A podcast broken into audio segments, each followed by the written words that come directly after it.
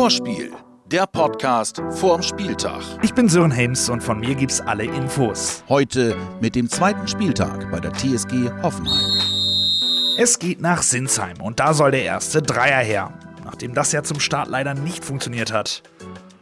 Wir wollen ja nach vorne gucken, aber irgendwie wurmt einen das immer noch, oder Davy? Ja, natürlich, wenn ich darüber nachdenke, dann ärgere ich mich natürlich über. Kann man aber leider nun nicht mehr ändern. Jetzt heißt es klassisch Mund abputzen und Vollgas geben, nicht Coach? Ja, genau so. Also wie du es eigentlich sagst, also, das ist etwas, was, dem wir uns jetzt stellen müssen. Natürlich hat ähm, hätte ich mir hätte ich mir vielleicht im Juni am Strand äh, den Saisonstart ein bisschen anders gemalt. Geht uns wohl allen so, aber als Bremer guckt man nach vorne. Es geht einfach darum, die Situation anzunehmen nicht zu klagen, weil wir das komplette Selbstverständnis haben, dass wir sagen, wir sind auf jeden Fall stark genug in der aktuellen Konstellation, um in Hoffenheim zu gewinnen. Und eine kleine Motivationsspritze gibt es vielleicht von einer Geschichte, die gar nichts mit dem Spieltag zu tun hat. Bei der DFL ist man anscheinend überrascht, wie Claudio Pizarro in seinem Alter noch performt. Das hat mich auch gewundert, äh, äh, dass ich noch aktiv bin. Und wie er das ist. Und deswegen gab es jetzt für den Peruaner den Ehrenpreis der DFL. Herzlichen Glückwunsch auch vom Vorspiel. Thomas Schaaf hielt übrigens die Laudatio und für uns fasst er jetzt nochmal zusammen, warum Claudio so erfolgreich ist. So viel Zeit haben wir nicht. Okay, vielleicht dann einfach nur seine Bedeutung für den Fußball. Ich glaube, wenn man alleine nur daran denkt, wie in Bremen und in, in ganz Deutschland, äh, wenn die Leute ihn sehen, wie sie sich freuen, ihn zu sehen.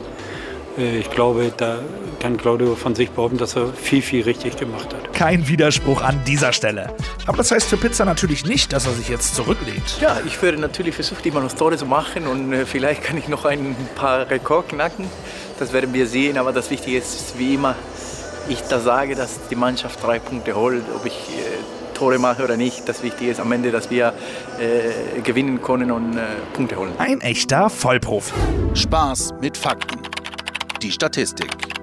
Und da gucken wir jetzt tatsächlich nochmal auf die letzte Woche. Trotz der Niederlage haben die Bremer laut den Zahlen einiges richtig gemacht. Wir müssen nicht nur die Emotionen ähm, anschauen und denken, ah, alles war schlecht. Nee, wir müssen auch zum Spiel schauen und auch zum kommenden Spiel von was war, was war schlecht, was war gut, was kann besser und so. Und ja, das ist für uns das Wichtigste. Und da gab es, wie gesagt, nicht nur Schatten.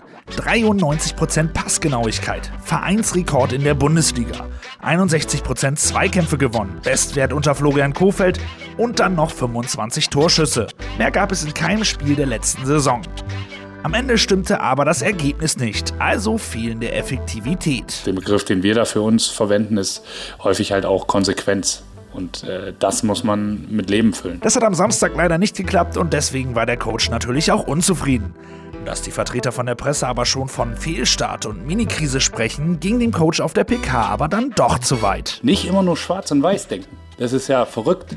Letzte Woche Samstag hättet ihr alle, wart ihr alle himmelhoch jauchzen. Und diese Woche geht's los. Das ist, das ist irre. Das ist wirklich irre. Und da muss ich mich brutal vor meine Mannschaft stellen. Brutal. Das Gute an der Schwarzmalerei, das könnte zusätzlich Motivation bringen. Ich spüre bei der Mannschaft eine große Lust, ähm, weil sie, das sage ich auch ganz ehrlich, sie vielleicht auch ein bisschen angepiekst ist jetzt, weil sie, ich habe schon in Gesprächen mit den Spielern gemerkt, sie schon auch verwundert waren, wie schwarz-weiß es jetzt gesehen wird. Ähm, also ist der eine oder andere wieder reingekommen von Gesprächen und hat gesagt, was ist denn jetzt passiert? Ähm, und ich merke so, dass diese Lust da ist, jetzt allen zu zeigen, wir klagen nicht, wir spielen weiter und äh, werden auch erfolgreich sein. Übrigens ist auch eine Serie gerissen. Samstag war es das erste Mal, dass ein Eggestein getroffen und Werder verloren hat. Aber genug Vergangenheit, der Blick geht nach vorne. Zweimal hat Hoffenheim sein erstes Heimspiel der Saison gegen Bremen ausgetragen. Zweimal stand für Werder eine Niederlage zu Buche. Dafür sieht aber die Gesamtstatistik für uns besser aus.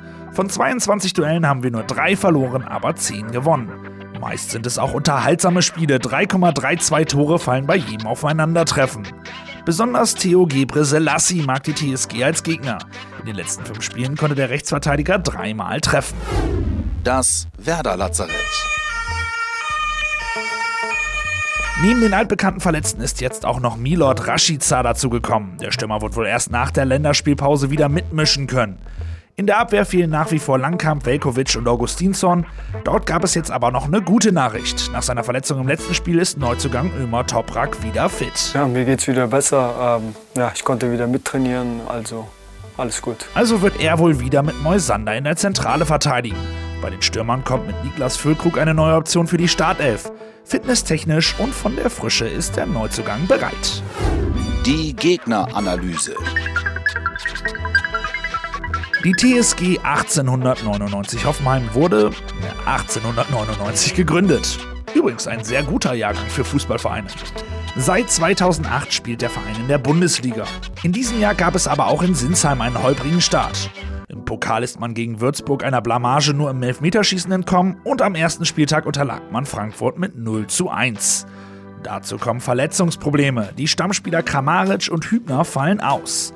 Zwei Startelf-Kandidaten sind aber alte Bekannte. Mit Ishak Belfodil und Florian Grillitsch kicken zwei Ex-Bremer bei Hoffenheim. Vier Fragen an Jirji Pavlenka. Wenn ich ein Gegentor kriege, denke ich. Ja, scheiße. Meine schönste Parade war. Ich hatte eine Parade letztes Jahr.